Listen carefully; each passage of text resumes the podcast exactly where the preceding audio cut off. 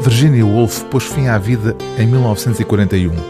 Só um quarto de século mais tarde viria a ser descoberta esta história que a autora de Mrs. Dalloway escreveu para uma sobrinha na primeira metade dos anos 20. O conto, intitulado A Cortina da Sra. Lugton, estava entre as páginas do manuscrito desse romance, Mrs. Dalloway, que ocupa um lugar central na obra de Virginia Woolf. É uma das suas duas histórias infantis conhecidas. A velha Sra. Lugton está a abordar uma cortina azul para uma sala de visitas.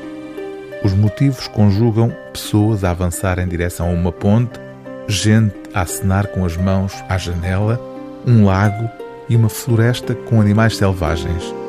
E é quando a Sra. Lugton adormece, de dedal enfiado no dedo, com o tecido azul sobre as pernas, que a cena ganha vida.